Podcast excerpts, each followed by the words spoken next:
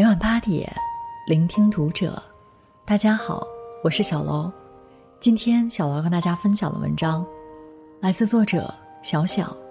沙溢当众殴打李晨，被告上仲裁会。永远不要轻易评价一个人。关注读者新媒体，一起成为更好的读者。很多时候，我们看到的不一定是事实，而我们以为的事实。不一定是真相。有一期《奔跑吧兄弟》节目一开始，大家都在休息室里轻松的聊天，等待录制。突然，房间灯灭了，四周漆黑一片，只听见李晨哎呦一声，说自己被打了。灯亮了，李晨和沙溢人坐在地上，而且离得特别近。李晨一口咬定，沙溢就是拍自己后脑勺的凶手。一些碎片信息都成了有力的证据。一张节目组曾去过沙溢房间的照片，一段采访中，沙溢笑称自己是六个人中最聪明的一个。解释的过程中，情急之下说了一句：“我以为咱们都是有任务的。”甚至因为多看了水果几眼，打了一个哈欠，都成了要打人前的紧张。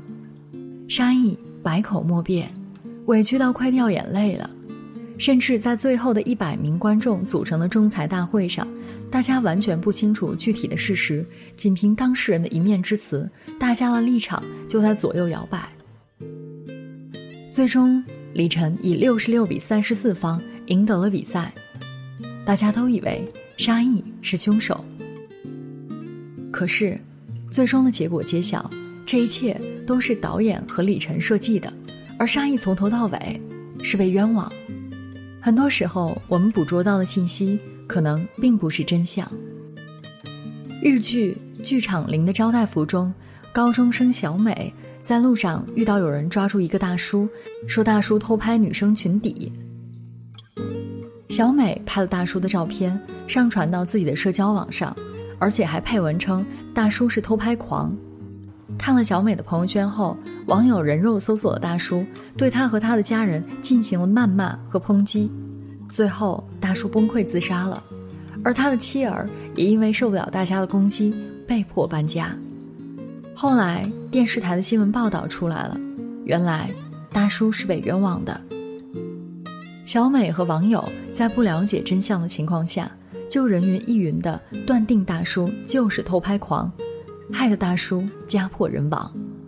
《欲望山庄》里说：“柔软的舌头可以挑断一个人的筋骨，语言有时候比暴力更能伤人。”我们随便的一句评论、一个动作，对于被冤枉的人来说，可能就是一把尖刀，扎心。不管遇到人或事，不要妄加评判，先让子弹先飞一会儿，等待更多的真相。看过一个泰国的公益广告，有一位店主每天早上都看到一个乞丐睡在自家店门前，乞丐身上令人作呕的味道让店主心情极差，店主很气愤，每次都很无情的把乞丐赶走，直到有一天乞丐不再出现了，店主调看了监控，发现乞丐每晚都义务替他看店，赶走滋事的人，知道真相后。店主悔恨不已。很多时候，我们总是以自己的思维来推断一件事情，而往往就是这种推断让我们误解了他人。《吕氏春秋》里记载着这样一件事情：孔子周游列国时，一次被困于陈蔡两国之间，饿了整整七天。弟子颜回好不容易讨到一些米回来煮，快熟时，孔子闻到香味。不由得抬起头，好看见颜回用手抓锅里的饭吃。孔子想试下看颜回会不会说真话，就说：“刚刚梦见仙人了，这锅米饭还没动过，先拿去供奉仙人，之后我们再吃吧。”颜回连忙说：“不可以，这饭已经被我吃过了。烧饭时有些烟灰掉进去锅里，我用手捞出来。”觉得丢掉可惜，便把弄脏的米饭吃了。孔子听完恍然大悟，为自己冤枉了颜回，感到非常惭愧。他说：“按理来说，应该相信自己的眼睛，但是亲眼所见也不一定是实情，也不能可信。心理学上有个词叫“晕轮效应”，意思是，我们很容易以自己固有的知识和经验以偏概全，以点盖面，就像月亮被光环笼罩时产生的晕轮模糊不清的现象。很多时候，我们仅仅因为一个细节，就对事物和人盖棺定论。其实，大多数时候，我们看到的仅仅只是冰山一角，事件的一小部分，而真相需要了解全部经过才能知晓。当我们没有看到全貌前，不要轻易对一个人、一件事下结论。想要真相浮出水面，往往。需要多点耐心去等待。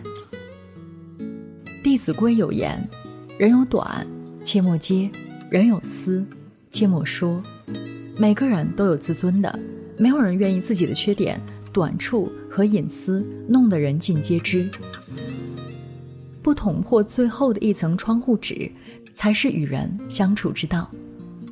作家甘北曾讲过这样一件事：高中时期。有一位同学的爸爸是银行的保安，青春期的孩子多数都比较敏感和自卑，每次有人问他爸爸的职业，他都说在银行上班，有时甚至会刻意强调爸爸是柜台的职员，还说大家需要换零钱都可以找他帮忙。其实班上的同学都知道他爸爸是保安，可是没有一个人揭穿他。有一回大家相约去吃麻辣烫。路上正巧看到他的爸爸穿着保安服从对面走过来，他涨红了脸，恨不得找条地缝塞进去似的。大家都能感觉到他的尴尬和羞愧。突然有个女生拉着他的胳膊，笑着说：“我想去趟超市，一起吧。”不等他回答，女生就拖着他往超市的方向走去。高中三年，大家好像约好似的，都用这种沉默的方式。保护着一个女孩子脆弱的自尊心。这位同学长大后，不仅大方谈起父亲的职业，也特别感激同学们当年守护他的自尊，没有戳破他的谎言。作家潇潇一凡说：“所谓情商高，从来不是会说话这么简单，而是懂得在什么时候闭嘴，把自己看穿的那部分放在肚子里，保全别人的面子。”人生在世，一定要做到守口守心，不把别人的隐私到处宣扬，懂得照顾别人的感受，看破不说破，给人台阶下，总会给人如沐春风般的温暖。知人不平人，知事不声张，是为人最大的善良，也是一个人高情商的表现。《杀死一只知更鸟》一书中说。你永远不可能真的了解一个人，除非你想穿上他的鞋子走来走去，站在他的角度考虑问题。你不知道别人经历了什么，就不要轻易去评价，因为你随口一句轻飘飘的话，于他人而言，可能就是胸口的一块大石头。你看到公交车上不肯让座的年轻人，或许他自己已经很疲惫。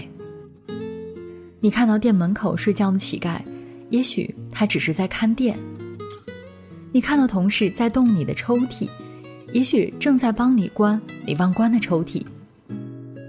也许生活中确实也有那么一些讨人厌的人，但是我们不能一竿子打死一船人。有一句话说得好，世上永远没有真正的感同身受，你永远不知道别人经历了什么，你永远不知道背后所有的真相。永远不要对一个不了解的人轻易嘲讽、妄加揣测、随意指责。众口利金，积毁销骨。在不明白真相之前，保持沉默，不轻易评价他人，是一种高级修养。